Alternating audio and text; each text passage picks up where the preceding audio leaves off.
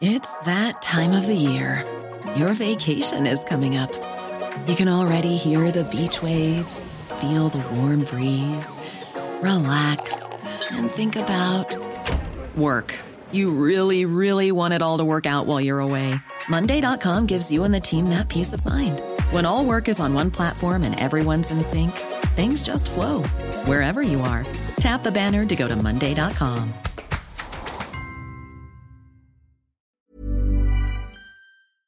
Grüezi miteinander. Eine ganz wichtige Durchsage vorneweg.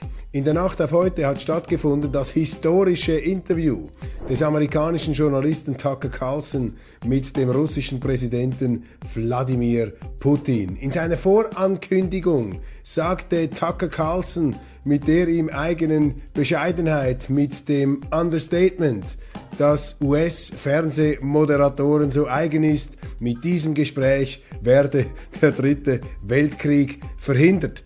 Ist das tatsächlich gelungen? Was hat Putin gesagt und was hat Carlson gefragt? Darüber berichte ich in einer Spezialsendung, weil es einfach so interessant ist und ich habe dafür auch extra für Sie eine Nachtschicht, eine zusätzliche Nachtschicht eingelegt. Verpassen Sie nicht meine Analyse des historischen Interviews Tucker Carlson, Wladimir Putin auf www.weltwoche.de. Ich freue mich und jetzt wünsche ich Ihnen viel Vergnügen mit der internationalen Ausgabe von Weltwoche Daily. Die andere Sicht, unabhängig, kritisch und den Rest, den kennen Sie bereits. Bis bald.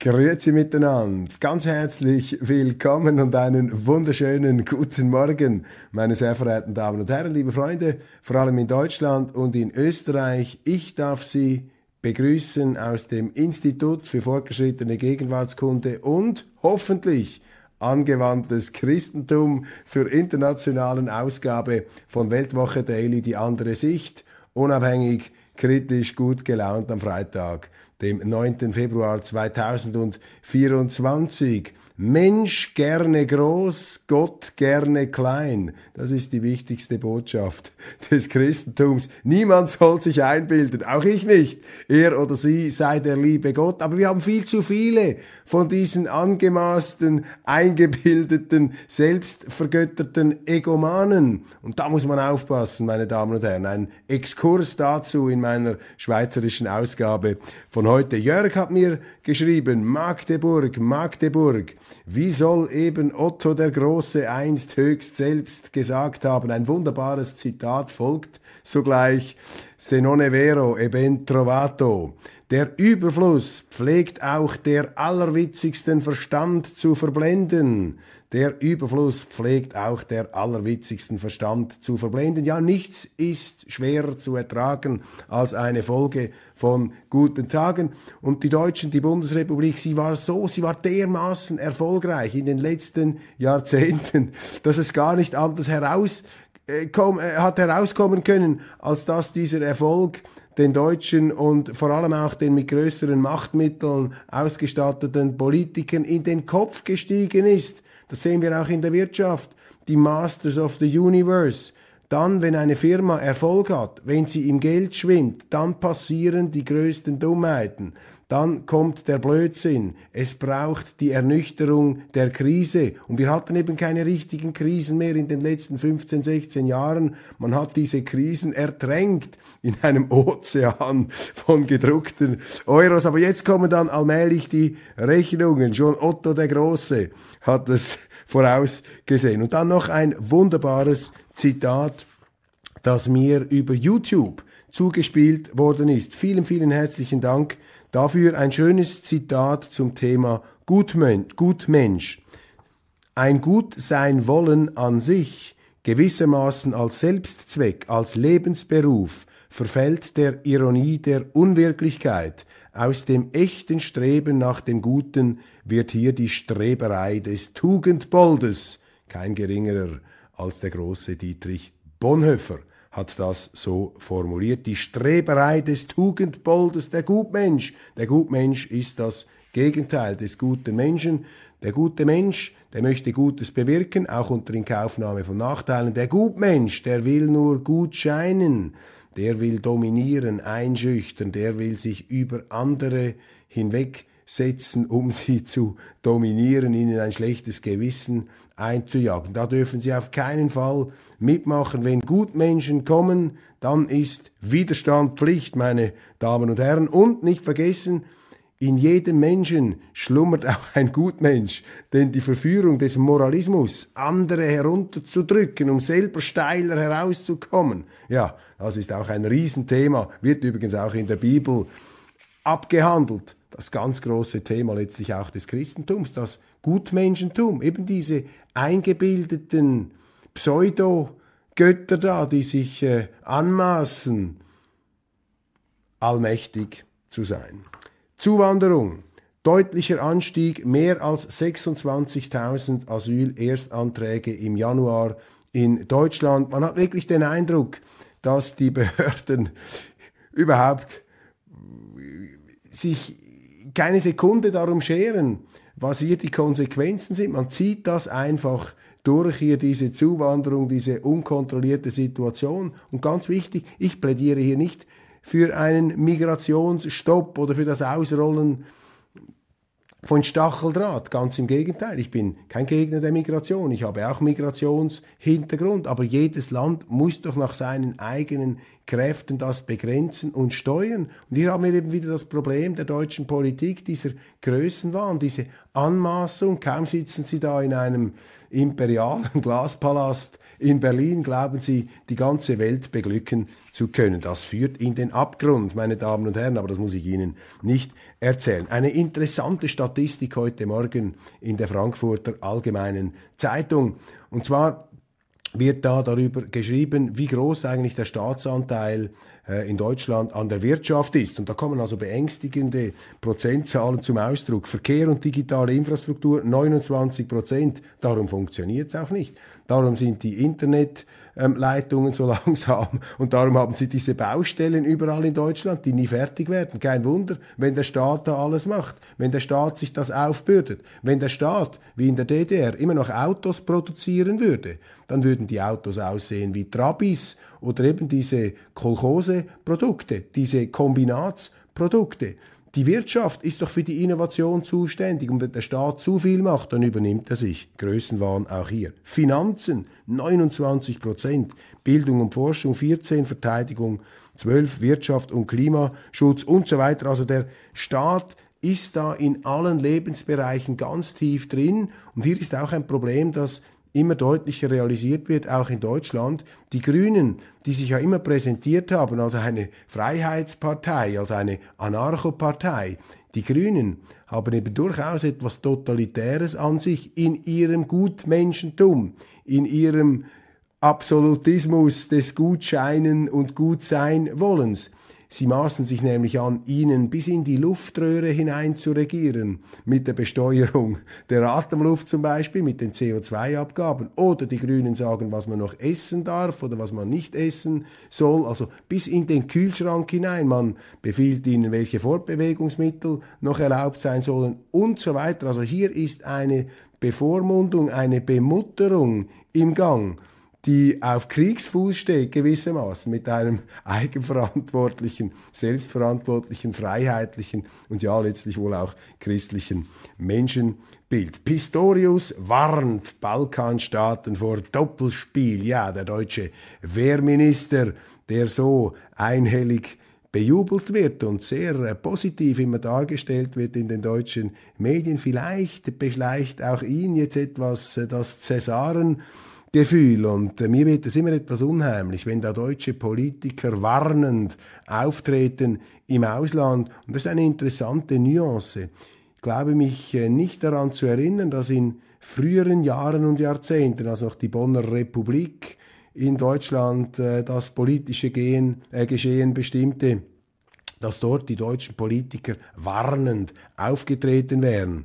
Die Staaten müssten sich entscheiden, mit wem sie zusammenarbeiten, mahnt Verteidigungsminister Pistorius. Ich glaube nicht, dass das gut ankommt. Auch hier ein Mangel an Unbescheidenheit, Indiz für die Abgehobenheit, für das losgelöst sein der Regierung, die jetzt eben da glaubt, moralische und politische Vorgaben auch im Ausland machen zu können.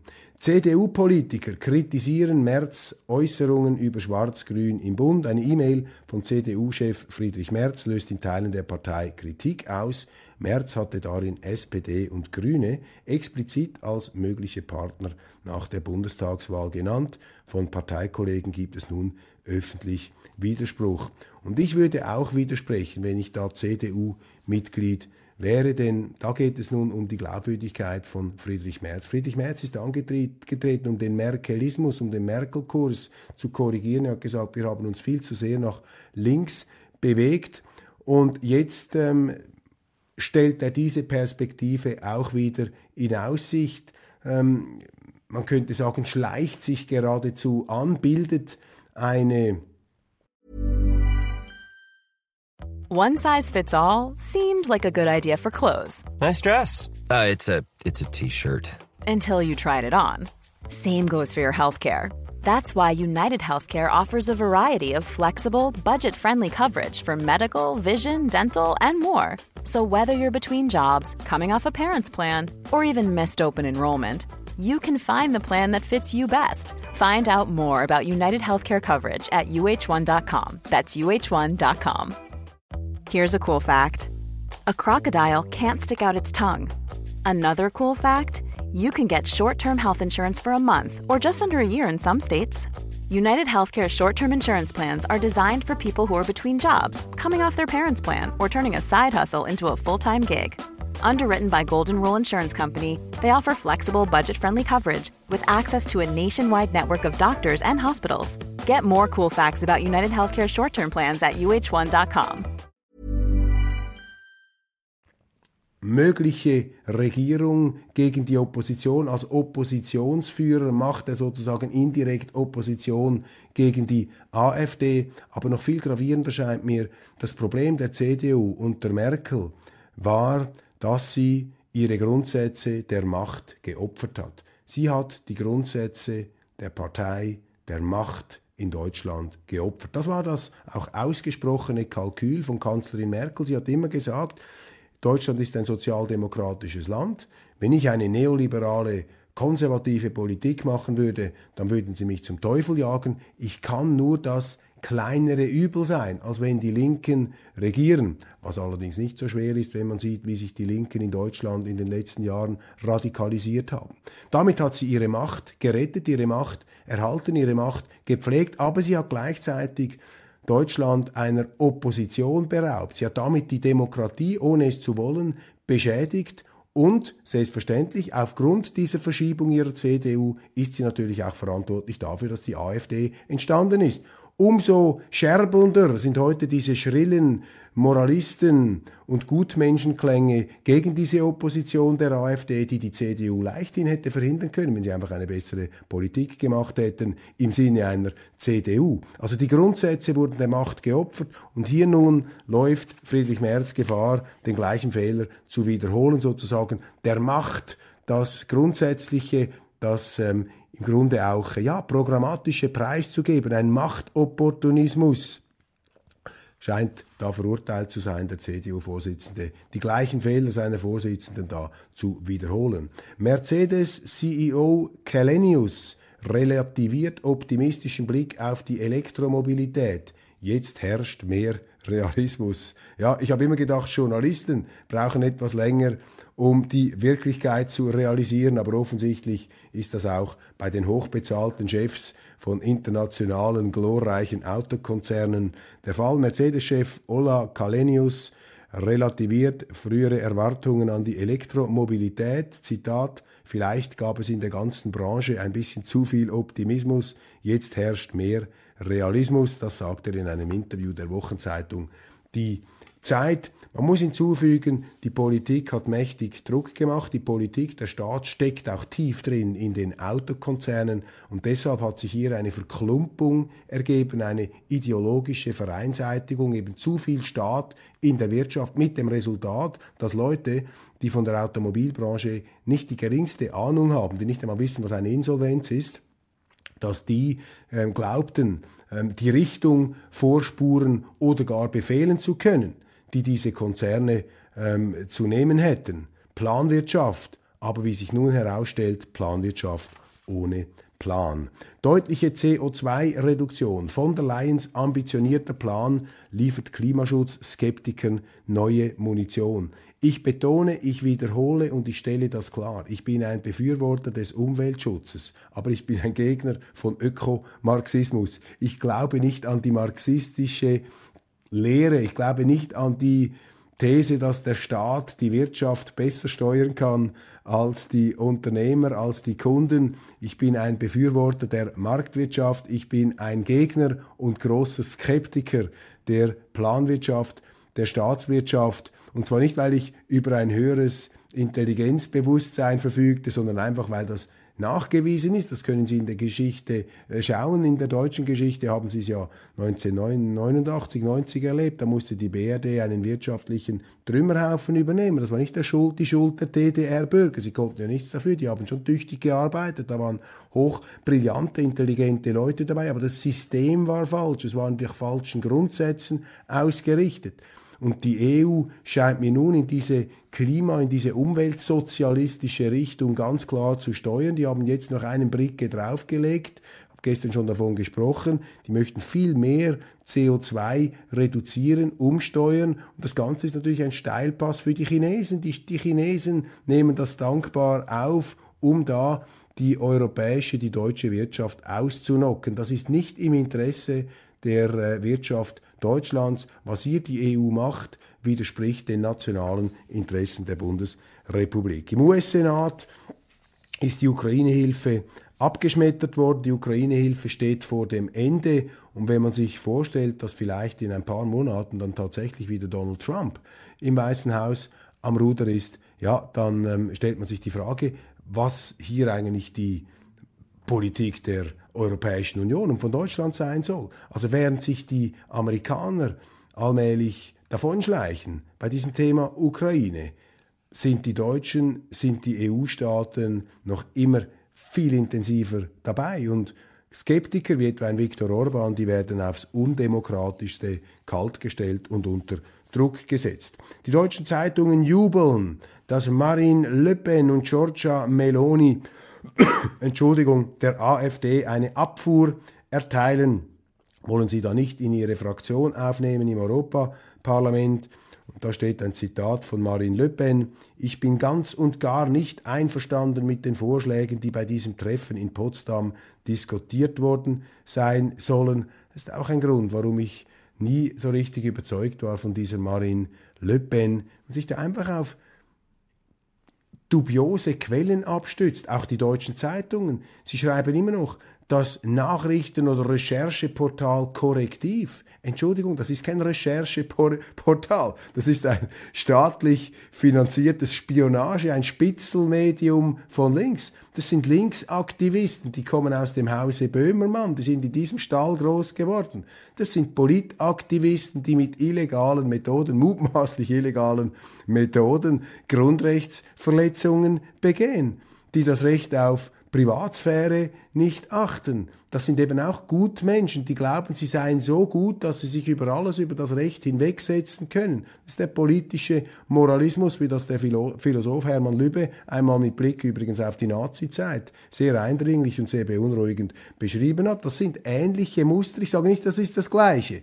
Aber ich sage, das sind ähnliche Muster und man muss sich eben immer selber die Frage stellen, bin ich vielleicht schon auf einer abschüssigen Bahn, wo ich mich anfange, über den Rechtsstaat hinwegzusetzen, einfach weil ich glaube, dass meine Überzeugung, meine Gesinnung, meine politische Einstellung, meine Meinung so überragend, so unbezweifelbar, so großartig und moralisch unbefleckt ist, dass ich mir das erlauben kann. Und das ist doch hier der Fall. Und wenn eine Le Pen darauf noch einsteigt, muss ich Ihnen sagen, wäre ich Franzose, da würde ich also mit höchster, mit höchster Vorsicht ähm, da mit... Ähm, ähm, mitstimmen, wenn überhaupt. Also das ist äh, kein gutes Zeichen, dass sie da so redet. Da versucht sie sich auf Kosten der AfD zu profilieren, sozusagen moralisch gesund zu stoßen.